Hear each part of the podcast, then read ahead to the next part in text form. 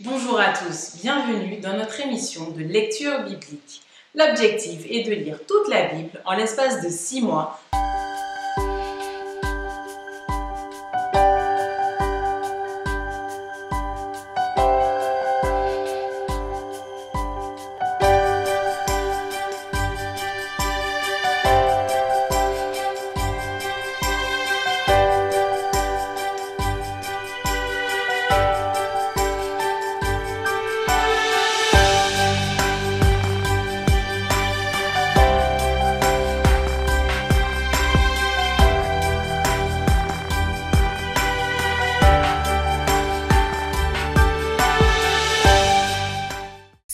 vous est proposée par l'Église adventiste du 7e jour d'Évry. Si vous voulez suivre ce plan, vous pouvez cliquer sur le lien dans la description.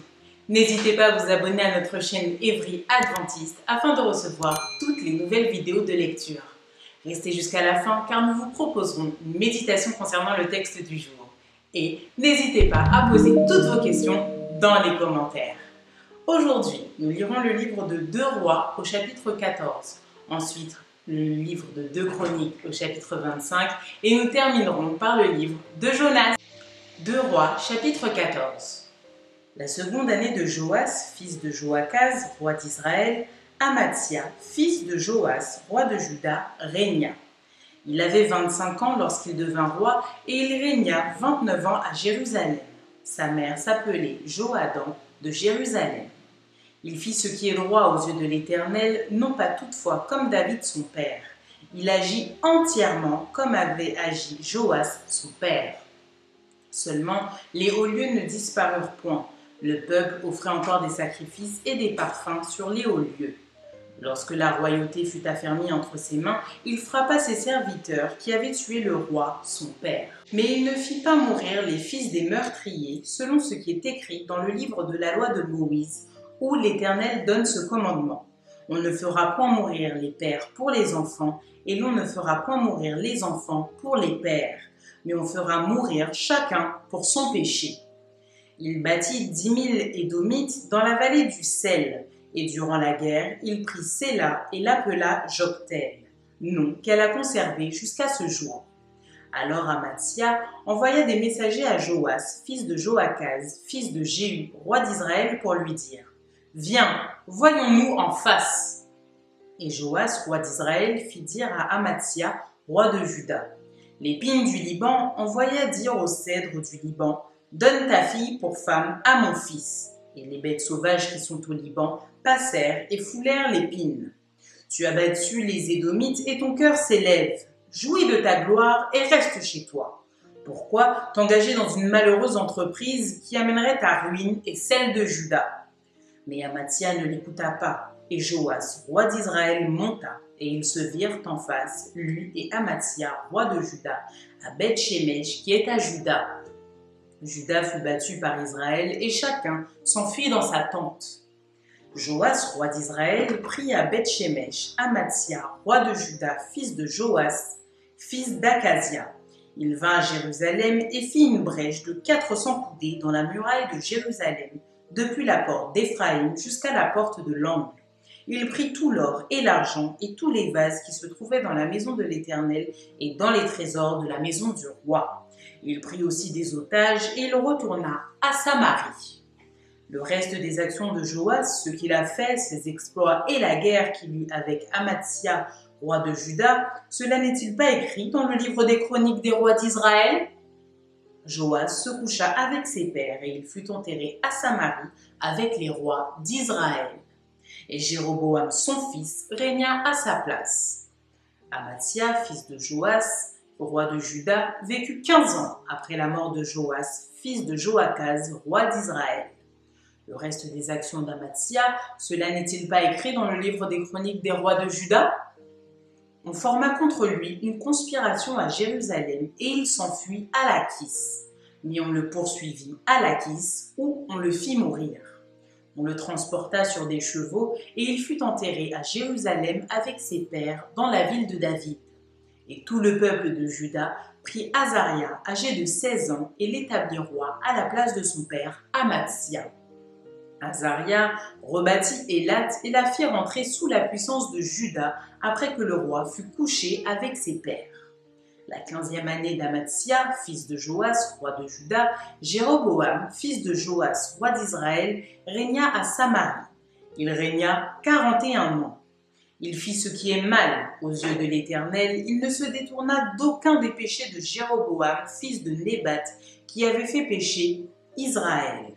Il rétablit les limites d'Israël depuis l'entrée de Hamath jusqu'à la mer de la plaine, selon la parole que l'Éternel, le Dieu d'Israël, avait prononcée par son serviteur Jonas, le prophète fils d'Amitai de Gath Épher.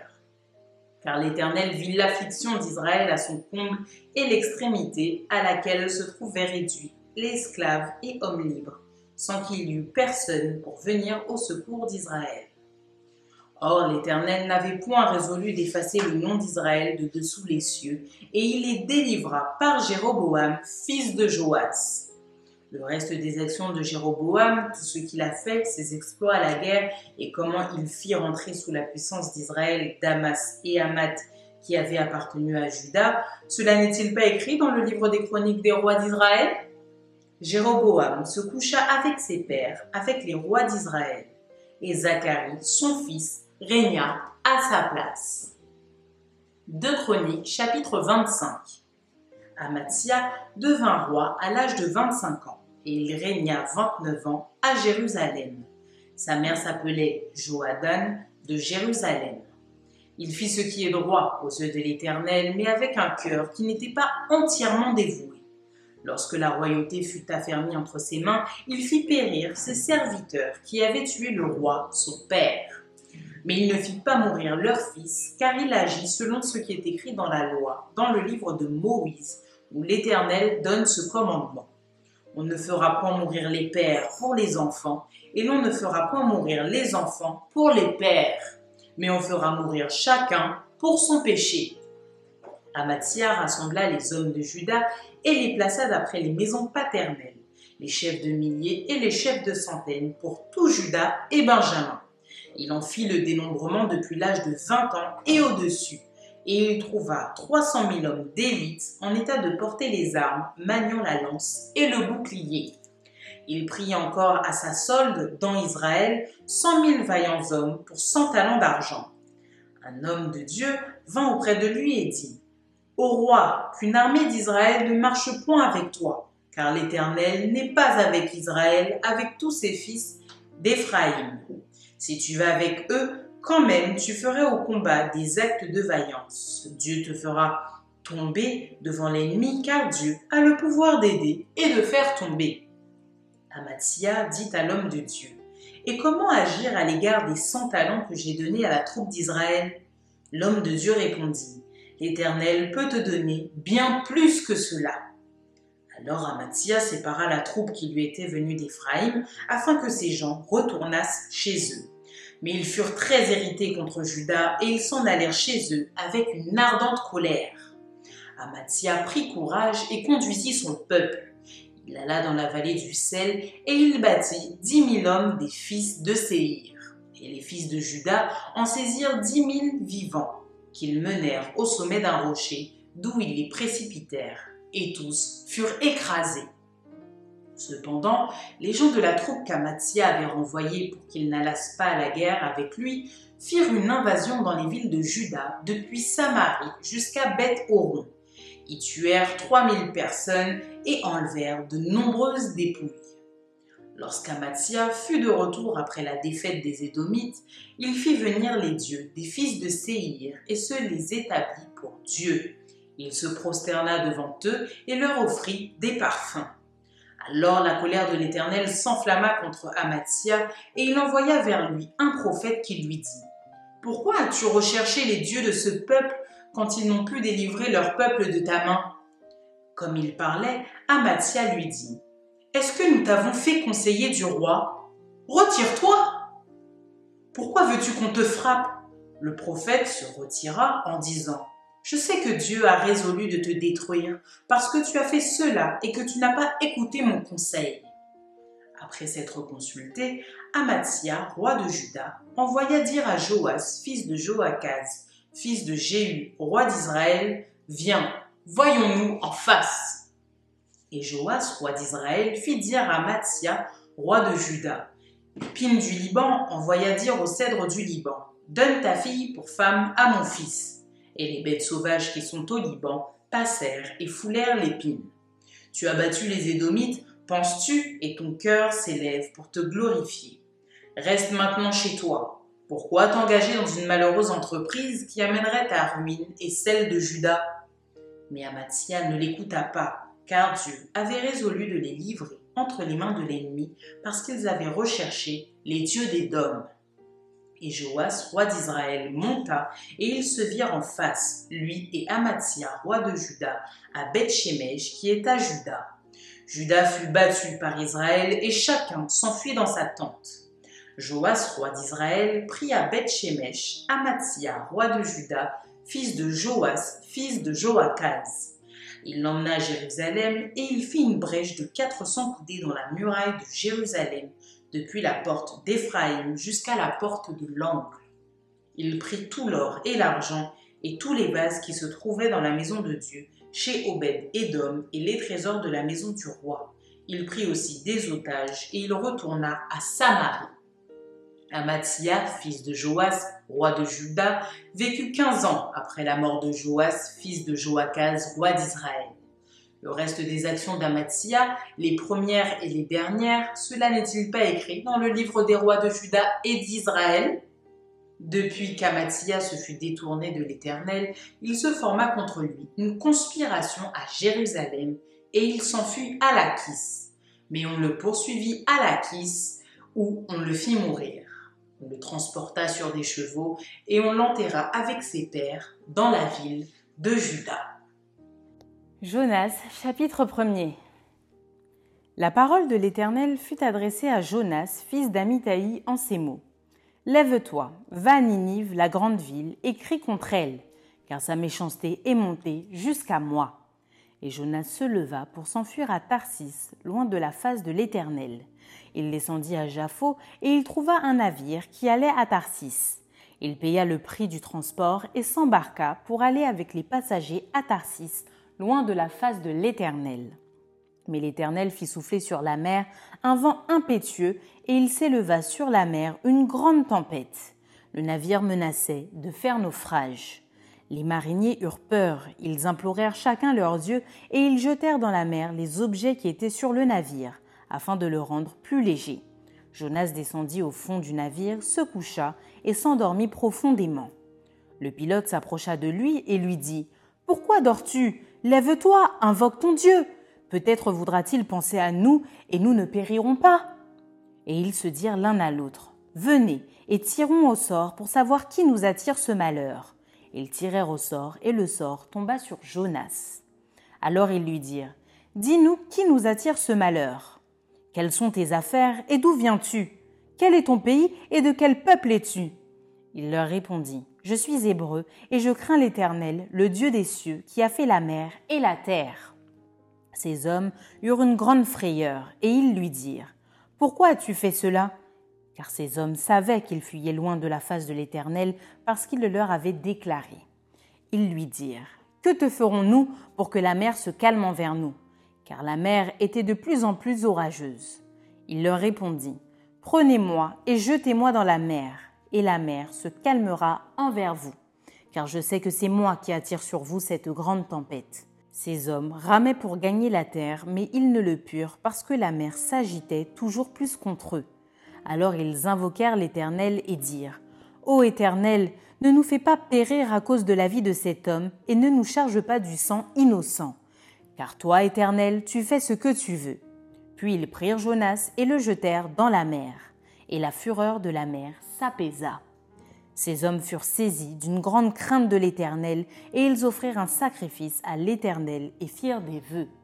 Jonas chapitre 2 L'Éternel fit venir un grand poisson pour engloutir Jonas, et Jonas fut dans le ventre du poisson trois jours et trois nuits. Jonas, dans le ventre du poisson, pria l'Éternel son Dieu. Il dit, Dans ma détresse, j'ai invoqué l'Éternel et il m'a exaucé. Du sein du séjour des morts, j'ai crié et tu as entendu ma voix. Tu m'as jeté dans l'abîme, dans le cœur de la mer, et les courants d'eau m'ont environné. Toutes tes vagues et tous tes flots ont passé sur moi. Je disais, je suis chassé loin de ton regard, et je verrai encore ton saint temple. Les eaux m'ont couvert jusqu'à m'ôter la vie, l'abîme m'a enveloppé. Les roseaux ont entouré ma tête. Je suis descendu jusqu'aux racines des montagnes, les barres de la terre m'enfermaient pour toujours. Mais tu m'as fait remonter vivant de la fosse, éternel mon Dieu. Quand mon âme était abattue au-dedans de moi, je me suis souvenu de l'Éternel et ma prière est parvenue jusqu'à toi dans ton saint temple.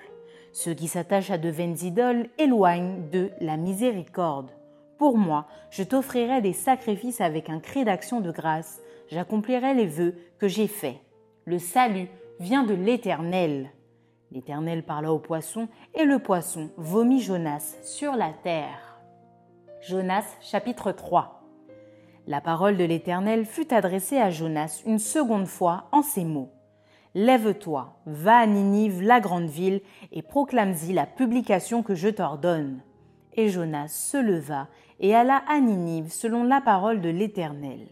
Or Ninive était une très grande ville de trois jours de marche.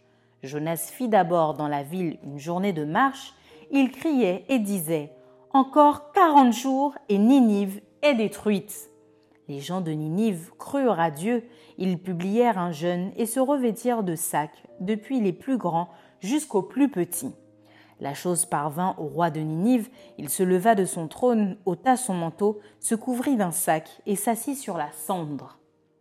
Et il fit faire dans Ninive cette publication par ordre du roi et de ses grands. Que les hommes et les bêtes, les bœufs et les brebis ne goûtent de rien, ne pèsent point et ne boivent point d'eau que les hommes et les bêtes soient couverts de sacs, qu'ils crient à Dieu avec force, et qu'ils reviennent tous de leur mauvaise voie et des actes de violence dont leurs mains sont coupables. Qui sait si Dieu ne reviendra pas et ne se repentira pas, et s'il ne renoncera pas à son ardente colère, en sorte que nous ne périssions point? Dieu vit qu'ils agissaient ainsi et qu'ils revenaient de leur mauvaise voie.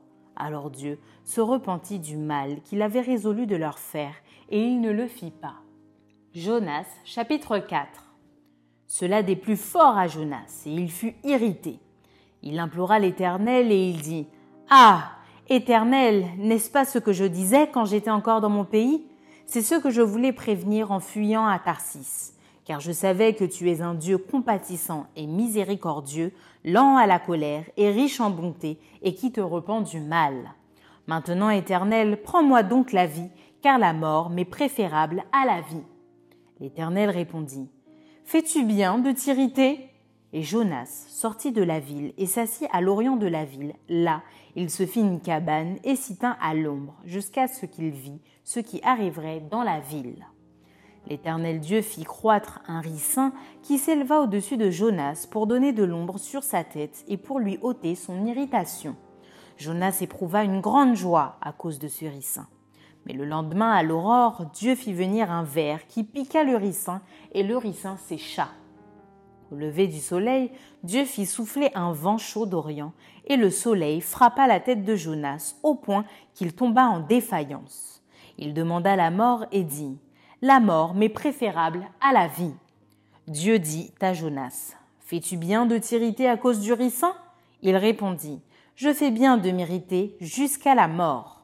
Et l'Éternel dit, Tu as pitié du ricin qui ne t'a coûté aucune peine et que tu n'as pas fait croître, qui est né dans une nuit et qui a péri dans une nuit. Et moi je n'aurai pas pitié de Ninive, la grande ville, dans laquelle se trouvent plus de cent vingt mille hommes qui ne savent pas distinguer leur droite de leur gauche, et des animaux en grand nombre. Fin du livre de Jonas. Maintenant, place à la méditation.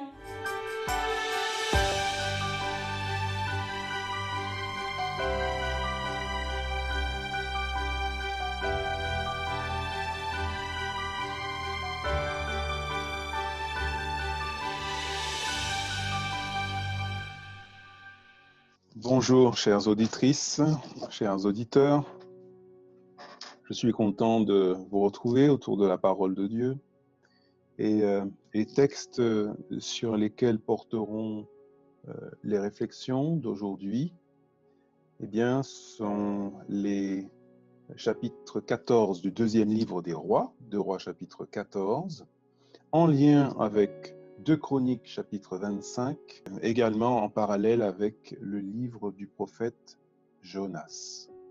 Alors, avec euh, ce quatorzième chapitre du deuxième livre des rois, euh, nous nous penchons sur la royauté d'Amatia, roi de Juda, qui a 25 ans lorsqu'il lorsqu'il devient roi à Jérusalem.